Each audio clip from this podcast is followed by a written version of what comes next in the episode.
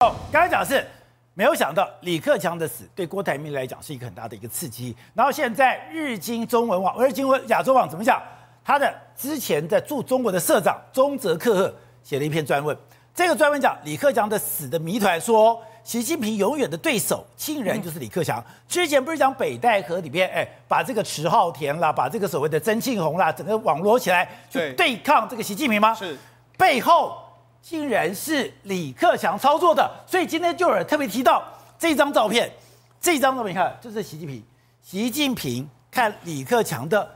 最后表情，对，没错。上次今天的时候呢，这个李克强被火化，火化的时候，你看这个最后的送别的时候，这是习近平呢看着李克强的表情就是这样。人家就说，哎、好像他嘴巴念念有词的一个状况。当然我们不知道他讲什么。那另外一个就是说，他最后在跟这个遗孀呢在讲话的时候，你可以看到说，他其实态度都非常类似。你看这个跟遗孀讲话的时候，他还没有握完呢、他马上头头就已经往旁边去了。就根本就没有多少在讲，好像跟他其实讲话，的时候就已经不理他了，就离开了一个状况，感觉只是行礼如仪。对，那实际上这是啊？这跟他之前呢在送别李克强的离开人民大会堂的时候也是一样，就好像跟你这个讲话没多久说，哎，我就离，我就我也就头撇过去，没有跟你讲话的意思到了就好。对，意识到就很很随便这样一个感觉，你看就这样子就走了。好，那你就到李克强最后一次。对，那你就知道其实呢。有人就说，从这些肢体语言就可以知道，说其实呢，习近平呢真的是对李克强颇有微词，或者是说心中有满满的不满。好，那为什么心中会有满满的不满？这个中泽克就写了一篇文章。他就说李克强之死的谜团与危险，那习的永远的这个对手是北戴河大戏的幕后黑手，因为他之前北戴河大戏对是李克强操盘的，对，因为中泽克曾经写过这个李在这个所谓北戴河的时候呢，对，不是呢这个习近平面临到这个党内的大佬的这个逼宫吗？包括说像以曾庆红为首的，还有张德江他们都去了，然后他们数落这个习近平的这个最关键是竟然。把当过国防部长的迟浩田给请出来了。九十四岁的迟浩田在那边两眼瞪着习近平，习近平才不敢发作。就他们两个，他们两个发难去批习近平。那为什么习近平没有反击呢？就是因为有一个老军人、老军头迟浩田就坐在旁边，就在这样看。所以就是说，因为这样子的时候，哦，他们越讲越兴奋了。越讲越兴奋的时候，让这个习近平啊，可以说是摸名转倒灰啊。然后后来呢，听说是这样，听说是这个这个这个会议来说的话，李克强可能就是有先跟他们开过，虽然李克强没有去，对，但有开过会的，好像的很多意见，他们传达的意见都是李克强的意见嘛。所以呢，这会让这个习近平有一个想法，就是这搞不好是李克强在后面搞我的嘛。所以刚刚讲的。这一次北戴河的风暴是中泽克第一个写出来的。他在写出来之后，大家讲你到底写的真的还是假的？当然很多人怀疑，就没想到越来越多的文章，连连习近平暴怒讲了什么话，全部都公布出来，代表中泽克赫在整个北京，在这个地方是有限的，他才知道这么详细的内容。现在又讲这中间所有的线。是李克强在串的，对，没错。是啊，我们我们也跟大家讲一下，李克强当初的这个，他在这个人民人民大会堂的时候，胡锦涛不是被请出来吗？他意有所指的这个胡锦涛拍的这个李克强一个，我们当时就讲啊，事实上这是什么？这是胡锦涛在跟李克强说对不起啊。我怎么跟他说对不起？我跟大家讲，事实上在当年的时候呢，其实李克强跟习近平两个原本习近平不是接班的人选，原本当时的团派跟跟这个所谓的。太子党之间的斗争是以李克强跟薄熙来为主的两个人的对抗，但因为两边僵持不下之后，最后妥协由习近平来担任国家领导，所以他是第一号人物，李克强屈居第二号。因为当时讲一个比较好操控的习近平出来，然后薄熙来后来就是他不，他就被关起来的一个状况，所以变成是这样的一个局面。那这样的局面的时候，其实李克强当时就跟这个胡锦涛建议说：“我建议你啊。”你学这个江泽民啊，你不要裸退，你把这个这个军委会主席，你再担任两年的时间，担任两年的时间，让团派壮大，你接班接过来之后，我们才有能力跟习近平互相的对抗。但是李克强，但是胡锦涛不要，他全放，全放之后就注定了其团派全灭了一天。因为什么？习近平掌握全部的时候，他会认为谁是他最大敌人？当然就是团派啊！我掌握全部之后，我就把你干掉，这就是政治的现实嘛。政治是现实，政治是实力，谁能够取而代之，就是团派。我如果把团派给干掉，对，就算我满身是伤，我也没敌人了。对，所以他为什么在这几年的时候一直，你看在这一届的这个这个常委里面，他一个都不给团派。实际上，事实上在之前的时候，胡锦涛已经有跟习近平说过了，就是说你希希望你能够给几个团派。所以不是我们拍到一幕吗？他要看那个名单的时候呢，栗战书不是把他绑把他遮住吗？后来宣布名单，他才知道完全都没有我的人。对，所以也就是说，习近平掌握大权的时候，他才不管当初有跟你什么承诺，反正我就是杀你到道理。那你更何况，哎、你李克强退了之后。疑似这些大佬在后面，为什么他们敢作乱？就是因为他们有第二号人选嘛。如果习下去的时候，人家当时不是都说习下李上？那为什么会这样？因为李克强当时还年轻啊，习近平都七十岁，李克强才六十八岁。中国有一个七上八下，照理说习近平是不能够带担任。如果那个七上八下的惯例是对的话，是李克强还能够在政治局里面，你习近平不行啊。所以很多很多条件。都让这个习近平一直都把李克强视为是我潜在的一个非常重要的一个竞争对手嘛。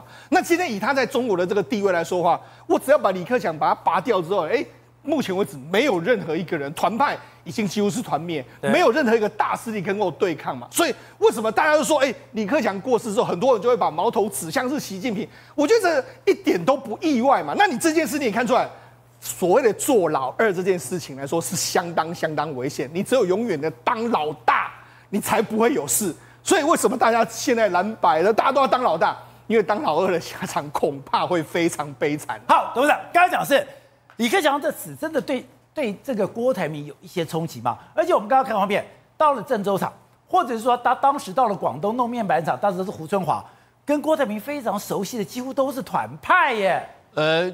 我郭台铭其实跟习近平、跟李克强都很熟悉的啊，因为呃，这个李克强是北大的，北大的，那郭呃这个习近平是清华，是清华大学，那，郭台铭是清华大学同学会的秘书长，是朱镕基帮他聘的，到现在还是，所以他们的同学会是由这个郭台铭负责，那个是一个非常呃崇崇高的一个位置了哈，那因为清华的。同学没有很多，啊，那理事长好像还是朱镕基，就目前的情况，所以其实关系我认为都有，但是跟这个中共的高层啊，要谈私人情感啊，可能是很困难的事情。那、哦、共产党不讲这一套啊，不讲感情的，不是不是，他是他是绝对的务实理性主义嘛，哎，他们是合意制啊，对，他答应你的事情，他就把你当商人，因为你要知道，中国共产党把企业家。当成这个是第一第一级的族群哦，那这个这个整个的风气的改变是从江泽民开始，用三个代表的这个党修改的党章之后，让企业家有可能进到所谓的他们的周边的一些所谓代议式系统里面。那郭台铭当然是非常大的一个代表性人物，所以郭台铭这次在台湾的选举这件事情。当然是影响中国的企业界非常非常非常大，因为可以改变了中国企业家在他们政治体系里面的一个位阶，然后对李对对这个对这个李克强的失失去他的这个权利这件事情啊，本来在中国大陆就是一个非常大的一个政治的一个世代的交替。那这个交替过程当中，以这种郭台铭这种长期在中国经商的人，当然是一种损失，因为这个交替完了，他成本要增加嘛。当然，李克强是国务院总理，他们的工作上的接触或是交易的机会要远大于习近平嘛，因为习近平是党主席，是是属于国家领导人，包括党务，所以他们没有什么接触机会。所以我认为是说，当年确实可能李克强有。有鼓励他，有承诺他一些事情，但这些事情到后面，因为现在的国际形势的变化，可能现在的国务院并没有办法执会继续执行当年的承诺。好，玉峰，另外就是中美之间的这样的，它的冲突、它的对抗，开始也越来越激烈了。山东号这两天到了南海，也到了台湾附近，就没想到，哎，美国是两艘航空母舰，卡尔文森号跟雷根号。两边夹击，哎，让这个山东号非常的一个紧张。还有我们刚刚讲到的，美国是十一艘航空母舰，照理讲他们有个三三三制，三艘在巡航，三艘在母港，另外三艘在维修。结果现在在整个世界里面，已经五艘航空母舰在进行任务，这是前所未有的事情。对，其实，在地球上面，谁是有最多航空母舰的？就是美国。美国有十一艘，但是航空母舰就像宝杰哥讲，你有三分之一、三分之一、三分之一的任务编组，有三分之一的话，你在海上部署，三分之一要进行维修升级，三分之一在进行训练。但是因为中美的一个对抗。大陆有多少呢？大陆有三呃呃有有三艘航空母舰。那现在呢？其实十一艘美国航空母舰有五艘已经出动了，一半在外面。对，这个比例是非常高的。而且其中呢，除了华盛顿号在美东地区之外呢，哎，另外四艘都是在一个热区。对，好，艾森豪号在波斯湾，福特号在地中海东部，而印太地区里有谁？有卡尔文森号跟雷根号，他们在干嘛？他们在夹击山东号。好，说最近在夹击山东号，最近在山东夹击山东号。我们来看一下，其实呢，在南中国海这个地方呢，中国大陆认为这个地方是非常非常重要的，所以他们跟菲律宾一开始是对峙，再来打水炮，最后真的撞船了，撞了下去之后呢，哎，山东号出动了。有山东号到菲律宾左右，对，山东号要往菲律宾来走了。然后山东号出来的话，其实气势是非常强的，因为航空母舰不可能是自己一艘，哎，它一定是一个打击群，一定是一个舰队。所以它带了谁？带了桂林号，带了长沙号，带了许昌号跟黄山号，浩浩荡荡就往南中国海走。对，走的时候呢，遇到了谁？就威吓菲律宾。对，要去要要要要去。威吓威菲律宾，结果雷根号来了，雷根号到了马尼拉来做一个联合军演。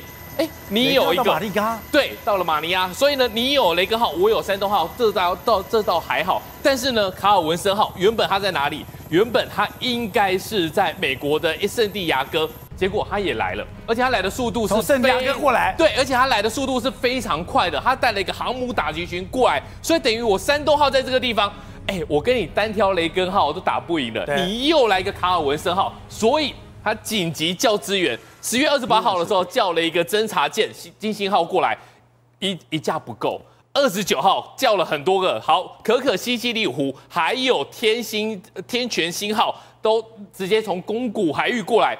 还是不够，都在菲律宾左右。对，有这么多船舰在那边，而且这还不够，因为卡尔文森号的态势太强了，就紧急又叫了这两个就就有悬念，就有玄机了。唐山号跟这个潍坊号这两个就专门一个是对空的一个防空系统的，一个是防舰系统的，所以等于说在这个地方是非常非常热闹的。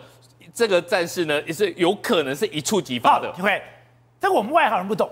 今天山东号到了菲律宾左右，本来要用山东号来威吓菲律宾，结果没有想到雷根号跟卡尔文斯号居然南北夹击，把中国吓死了。中国就马上紧急调动，哎，把这把驱逐舰南昌号了、综合补给舰可可西里号了、电子侦察机天泉星号了，全部送到这个地方来。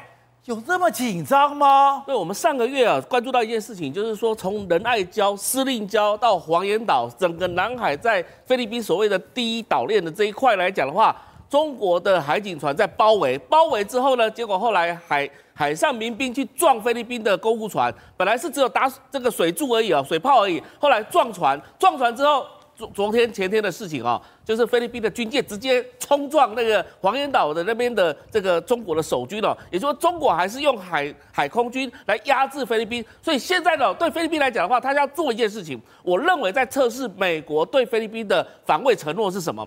因为在从去年到今年，不管是布林肯、奥斯汀或者是 Harris，就是贺锦丽，都讲了一句话：如果菲律宾的武装部队还有公务船舶被受到攻击的时候，就视为启动美菲防御条约。那这样的一个做法跟二零一二年的黄岛世界有别哦，所以现在小马可是正在做一件事情哈。我今天你中国搞我，你不让我补给这个马德雷三号，我今天所有的东西，包含海警船也好，现在包含这个这个军舰也好，都开始冲撞中国。所以中国为什么派山东号出来，就是要来对付菲律宾的。但问题是什么？美国就开始压阵了。所以为什么雷根号来，卡尔文森号来，就是在压制这个整个来讲的话，中国你也不可能不能去搞菲律宾。美菲的安全承诺，对，所以这件事情，而且也要注意到日本的角色，日本也会派舰到南海这个地方来，所以这几天其实南海非常热闹，只是大家都把关焦点注意到以巴这个地方而已。